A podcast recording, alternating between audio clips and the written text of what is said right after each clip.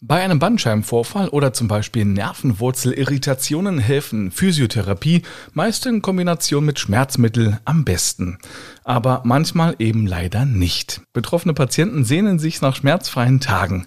Eine zusätzliche Therapiemöglichkeit ist die sogenannte CT-gesteuerte Schmerztherapie. Was das ist und wie es funktioniert, darüber sprechen wir jetzt. Kernig und gesund. Gesundheitswissen to go wird Ihnen präsentiert von Eastcast. Einen schönen guten Tag zu einer brandneuen Folge Kernig und Gesund. Mein Name ist Mario D. Richard und in jeder Folge spreche ich mit Experten über ein Gesundheitsthema. Heute geht es um die Schmerztherapie unter CT, also unter Computertomographie. Und darüber spreche ich heute mit Dr. André Lachnit. Er ist der Chefarzt der Radiologie und ärztlicher Leiter des MVZ Altscherbitz. Schönen guten Tag, Dr. André Lachnit. Hallo mal wieder. Schön, dass Sie wieder mit dabei sind. Wenn man mit Physiotherapie und Schmerzmitteln langfristig nicht mehr weiterkommt, weil es halt wirklich rund um die Uhr schmerzt im Rücken, zum Beispiel nach einem Bandscheibenvorfall, wie hoch ist denn die Erfolgschance bei einer CT-gesteuerten Schmerztherapie, dass die Schmerzen danach verschwinden? Gut, ganz kurz gesagt. Und ein bisschen länger geantwortet. Es gibt mehrere Studien darüber, wo man das noch nachlesen kann. Und wir haben zumindest eine 50-prozentige Chance, die Schmerzen deutlich zu senken. Das heißt, vom ursprünglichen Schmerzlevel in den Bereich von 60 bis 70 Prozent herabgesenkt. Manche Studien gehen auch bis zu 91 Prozent einer Senkung um die mindestens 50 Prozent des ehemaligen Schmerzlevels. Für wen ist es geeignet? Nur nach einem Bandscheibenvorfall oder gibt es noch andere Möglichkeiten? Ja, die Wirbelsäule besteht ja aus mehreren Bausteinen. Insofern ist die Bandscheibe eine der Bausteine, aber es können auch Bänder dick werden, es können Gelenke dick werden und es gibt auch Kombinationen, wie so häufig im Leben, von diesen Dingen heraus, sodass doch das Portfolio relativ breit gefächert ist für Patienten. Welche Varianten gibt es der CT-gesteuerten Schmerztherapie? Es gibt an sich äh, zwei Hauptvarianten. Das eine ist, dass man die austretende Nervenwurzel selbst umspült mit einem Medikamentengemisch. Man kann das in ähnlicher Technik direkt auch an die Zwischenwirbelgelenke heranbringen. Und dann noch so eine kleine Beivariante. Man kann das auch im Beckenbereich an die sogenannten Iliosakralgelenke links und rechts heranbringen. Wie funktioniert das Ganze? Wie muss ich mir das vorstellen? Ich äh, komme äh, zu Ihnen und dann werde ich in die Röhre geschoben. Aber wie kommen Sie da mit Ihren Instrumenten ran? Ja, also an sich machen wir das bei uns in der Abteilung in der Computertomographie. Das wäre also auch eine Röhre, aber eben die kleine Röhre, in der ich deutlich mehr Platz habe. Ich lege den Patienten auf dem Untersuchungstisch auf den Bauch, weil ich ja meistens an den Rücken heran muss. Man macht eine Übersichtsaufnahme, um erstmal die Region abzuscannen. Anhand dieses Scans lege ich die Punktionshöhe fest. Die wird einprogrammiert, auch auf 0,5 mm genau. Also ein sehr diffiziles Verfahren. Wir desinfizieren ganz, ganz gründlich, damit in der Region keine Entzündung entstehen kann. Markieren das Arbeitsgebiet und ein Laser zeigt uns die Arbeitshöhe und die Arbeitsrichtung Richtung an, sodass wir dort im Grunde genommen über einen Monitor auch einen sehr hohen Überblick haben über die Region, wo muss ich einstechen, in welchen Winkel muss ich einstechen.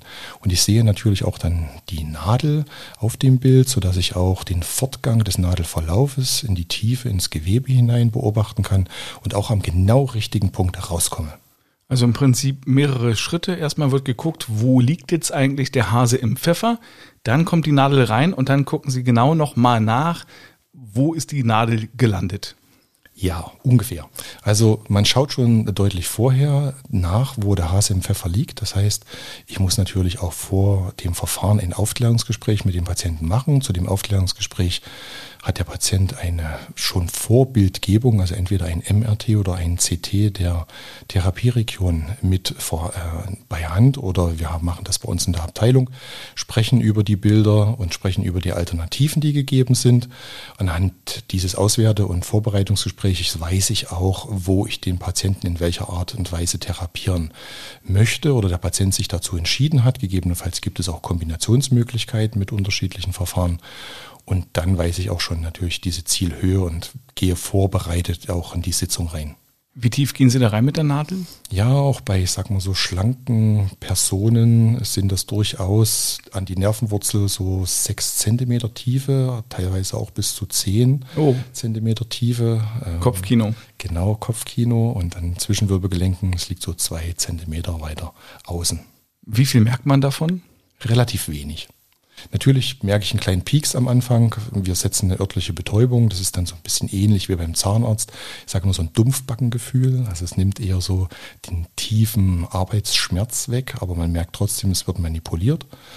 Und es macht ein bisschen Druck, wenn ich das Zwischenwirbelgelenk oder die Nervenwurzel umspüle, weil ja dort bisher kein Raum ist, dass ich dort noch ein Medikamentengemisch zusätzlich einbringe. Als Laie stellt man sich das relativ schwierig vor. Ich meine, wie können Sie denn die Nervenwurzel sehen? Die ist ja doch sehr äh, klein. Ja, die Nervenwurzel ist gar nicht so klein, aber man orientiert sich auch an der Region der Nervenwurzel. Das heißt, ich sehe im computertomografischen Bild eher ein knöchern gewichtetes Bild, also dass ich eben diesen Austrittspunkt dieses Nervens genau sehe und da weiß ich ja, okay, da kommt er raus und da hat er auch nicht mehr viel Platz und dann kann ich eben um 0,5 oder 1 Millimeter vorher dort meine Nadelspitze platzieren und dort entsprechend dann natürlich auch ganz, ganz gezielt dieses Medikament einbringen. Was spritzen Sie da rein? Was ist das? Also es sind an sich zwei Wirksubstanzen. Ähm, Zum einen vorher wird eine ganz kleine Menge Kontrastmittel gespritzt, damit ich kontrollieren kann, dass es an der richtigen Stelle ist. Und dann kommt immer der Cocktail hinterher, so sage ich das zu meinen Patienten. Und dort ist ein Schmerzmedikament drin und ein Entzündungsmedikament. Und dieses Schmerzmedikament, das wirkt relativ selektiv zu 75 Prozent auf diese Schmerz- und Empfindungsfasern. Denn Nerv, das ist ja eher so ein Gebündel wie so ein Lichtleiterkabel, ne, wo mehrere Funktionen durchlaufen. Und ich möchte natürlich ganz spezifisch diese Schmerz- und Empfindungsfasern antriggern. Und da ist dieses eine Medikament sehr, sehr gut. Und das zweite, das entzündungshemmende Medikament, man spritzt das auch nicht zwingend wegen dieser Entzündungshemmung dorthin, sondern eher um das Gewebe, das die Nervenwurzel beziehungsweise die Gelenkkapsel von den Zwischenwirbelgelenken auch wieder abschwellen zu lassen. Denn alles Gewebe, was atypisch mechanisch malträtiert wird, da neigt es dazu, dass es auch anschwillt. Und wenn die Nervenwurzel beim Austritt eh wenig Platz hat und dann durch die Schwellung sich auch noch den restlichen Platz nimmt, wäre es ja günstig, wenn man sie oder ihr dazu hilft, auch wieder abzuschwellen. Und wie es danach weitergeht, darüber sprechen wir gleich nach einer ganz kurzen Unterbrechung. Werbung. Sie träumen vom eigenen Podcast? Die Podcast-Produktion ist unsere Leidenschaft. Bei Eastcast erhalten Sie alles, was Sie für den eigenen Podcast benötigen. Von der Ideenfindung über die Produktion und den Schnitt bis hin zum Hosting auf den wichtigsten Plattformen. Wir kümmern uns quasi um alles, damit Ihr Traum vom eigenen Podcast Wirklichkeit wird. Vereinbaren Sie doch einfach ein kostenloses Erstgespräch auf eastcast.de. Ich spreche heute mit Dr. André Lachnitsch über die CT-gesteuerte Schmerztherapie. Jetzt liegt der Patient bei Ihnen, hat die Nadel hinten reinbekommen und die wird gleich wieder rausgezogen oder muss das Medikament erst noch ein bisschen wirken an der Stelle? Ja, die Nadel wird gleich wieder rausgezogen. Wir desinfizieren zum Schluss nochmal. Der Patient bekommt ein steriles Pflaster an die Punktionsstelle und kann auch danach bei uns die Praxis verlassen. Ach so schnell, muss man nicht nochmal warten. Nein, bei uns nicht. Was kann denn im schlimmsten Fall passieren, wenn doch mal ein Nerv getroffen wird? Also wenn der Nerv getroffen wird selbst, ist es natürlich so, dass das die Nerv an sich auch ziemlich wehtut. Das ist ein deutliches Schmerzempfinden, was so richtig ins Bein reinzieht oder halt je nachdem, wo man sticht, äh, in den Arm reinzieht, wenn man an der Halswirbelsäule punktiert. Und das kann auch schon nachhaltig einschießende Schmerzen verursachen, ja. Dann sagten Sie, der Patient äh, kann im Prinzip gleich nach Hause und das kann er auch alleine oder muss er sich irgendwie fahren lassen? Kommt drauf an. Also, wenn ich den Patienten an die Zwischenwirbelgelenke spritze, dann darf er auch alleine nach Hause fahren, egal mit welchem Verkehrsmittel. Wenn ich dem Patienten die Nervenwurzel infiltriere, dann darf er für mindestens sechs Stunden nicht Auto fahren, weil natürlich die Wirkung sich so weit entfalten kann, dass natürlich diese Nervenwurzel in ihrer Funktion auch eingeschränkt wird. Das heißt, dass die restlichen 25 Wirkprozent dieser Substanz natürlich auch zum Beispiel auf die Kraft, auf das Temperatur, Vibrationsempfinden geht. Und aus diesem Grund verbietet der Gesetzgeber, dass die Patienten für mindestens sechs Stunden danach ein eigenes Fahrzeug führen dürfen. Muss man noch irgendwas beachten? Also zum Beispiel, wenn in zeitlichem nahen Zusammenhang eine Impfung passiert ist? An sich gibt es da keinen Kreuzwirkungen. Das, was ich gerne den Patienten noch mit auf den Weg gebe, ist die vier Stunden danach keine schwere körperliche Arbeit und auch keine physiotherapeutischen Maßnahmen in der Region, damit einfach diese Wirksubstanzen ein bisschen Zeit haben, in Ruhe einzusickern und einzuwirken. Gibt es andere Risiken bei der Infiltration? Ja, das Hauptrisiko ist an sich äh, die Infektion. Das heißt, wir sind ja auf unserer Haut von Milliarden von Bakterien besiedelt und wenn ich da mit der Nadel in die Tiefe piekse, dann kann ich auch einen von den Burschen in die Tiefe schleppen. Und aus dem Grund desinfizieren wir grundsätzlich mindestens zweimal. Nadel und Handschuhe, mit denen wir arbeiten, sind eh steril. Das zweite Risiko, auch wenn ich dort organisch nichts kaputt machen kann, weil ich gehe an sich nur durch die Haut, Unterhaut, Fettgewebe und Muskulatur hindurch, kann es doch, weil das alles alles durchblutete Gewebe sind, zu einer kleinen Sickerblutung kommen. Und ich möchte natürlich nicht dort in der Zielregion zusätzlich zu der ursprünglich schon bestehenden Beeinträchtigung dieser Nervenstruktur oder des Zwischenwirbelgelenkes noch eine Sickerblutung, die zusätzlichen Druck auslöst. Und deswegen kontrollieren wir vorher auf jeden Fall auch noch die sogenannten Gerinnungsfaktoren, also Blutparameter, die ich äh, vorher über den Hausarzt oder den zuweisenden schmerztherapeutisch arbeitenden Kollegen mir mit einbestelle. Ja, dann gibt es natürlich auch noch mögliche allergische Reaktionen, weil das, was ich spritze, ist ein Fremdstoff für den Körper und jegliche Fremdstoffe haben eine gewisse allergene Potenz. Ja, und dann hatten wir es ja vorhin schon angesprochen, im dümmsten Fall, wobei das an sich bildgestützt nicht passieren sollte, kann ich natürlich auch den Nerv treffen, was auch mal länger zur Beeinträchtigung eines Nerven führen kann. Aber deswegen machen Sie es ja auch CT unterstützt. Genau. Wie oft muss das angewendet werden. Also wenn ich jetzt da vom Tisch runterhüpfe, äh, vorher einen Bandscheibenvorfall hatte, den ich natürlich immer noch habe, aber im besten Fall ähm, ist es danach besser. Wann muss ich wieder zu Ihnen kommen? Muss ich überhaupt noch mal kommen? Grundsätzlich ist das so, dass die Patienten, egal von welcher Krankenversicherung, ähm, bis zu sechs Sitzungen, also sechs solche schmerztherapeutischen Sitzungen in einem Therapieblock erhalten können. Das heißt auch direkt bis zu sechs, weil Schmerz ist was furchtbar Individuelles und es gibt an sich nie ein Schema F. Ich empfehle meistens mindestens zwei Schmerzspritzensitzungen zu machen und danach gemeinsam mit dem Therapeuten im individuellen Gespräch vor jeder neuen Sitzung zu entscheiden, ja, es ist noch das Richtige, wie weit ist schon das Schmerzpotenzial gesenkt worden, ist es überhaupt noch notwendig, also diese gewisse Kosten-Nutzen-Relation trotzdem noch mit ins Feld hineinzuführen.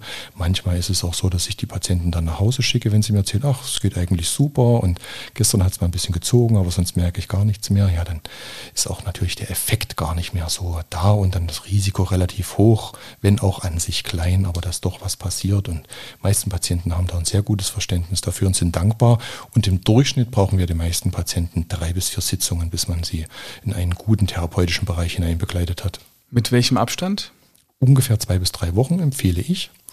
Da dieses Wirksubstanzgemisch, man sagt immer so drei Wochen Pi mal Daumen braucht, bis der Körper das aufgebraucht hat und man kann das also damit in so einem treppenartigen Effekt so aufeinander aufsatteln lassen, die Wirkung. Wie schnell wirkt die Spritze im besten Fall? Also gleich, wenn ich vom Tisch gesprungen bin oder dauert das ein paar Stunden oder Tage? Wir würden uns eine sofortige Wirkung wünschen. Das berichten uns die wenigsten Patienten. Die meisten berichten davon, dass es so ein bis zwei Stunden braucht, bis das wahrscheinlich auch richtig von außen in diese Zwischenwirbelgelenke oder in den Nerv eingezogen sind und dort ihr Potenzial entfalten. Aber dann ist an sich die Wirkung da. Aber Fakt ist, diese Behandlung kann man nicht einfach so bekommen. Man muss vorher ein paar Voraussetzungen erfüllen. Ja, also eine der Voraussetzungen ist auf jeden Fall, dass ich eine aktuelle Bildgebung habe. Das heißt, eine maximal drei Monate alte Bildgebung, MRT oder CT der Zielregion. Ich muss also auch vorher, was wir vorhin gesagt haben, schon diese Gerinnungsparameter noch bestimmen lassen, um das Blutungsrisiko einschätzen zu lassen. Dann gehört natürlich ein gründliches Aufklärungsgespräch dazu, ein gründliches Beratungsgespräch. Das sind an sich diese grundlegenden Voraussetzungen. Dann ist es so, dass kassenversicherte Patienten eine Zuweisung von einem spezifisch zugelassenen Schmerztherapeuten gebrauchen, was bei Privatpatienten oder berufsgenossenschaftlichen Patienten nicht der Fall ist. Wie hoch ist die Strahlenbelastung? Denn äh, es ist ja nicht ganz so lange die Behandlung wie bei einer richtigen Computertomographie. Im Allgemeinen gesagt, Sie können sich dafür fünfmal den Brustraum röntgen lassen. Ja, ein Schnapper. So ist es. Ich danke Ihnen vielmals. Alles Gute, André Lachnit. Sehr gern. Vielen Dank fürs Zuhören. Die nächste Folge Kernig und Gesund gibt es dann am nächsten Mittwoch. Da geht es dann um das Thema Depressionen. Alle Folgen hören Sie auf kernigundgesund.de und überall dort, wo es gute Podcasts gibt. Bis zum nächsten Mal. Tschüss.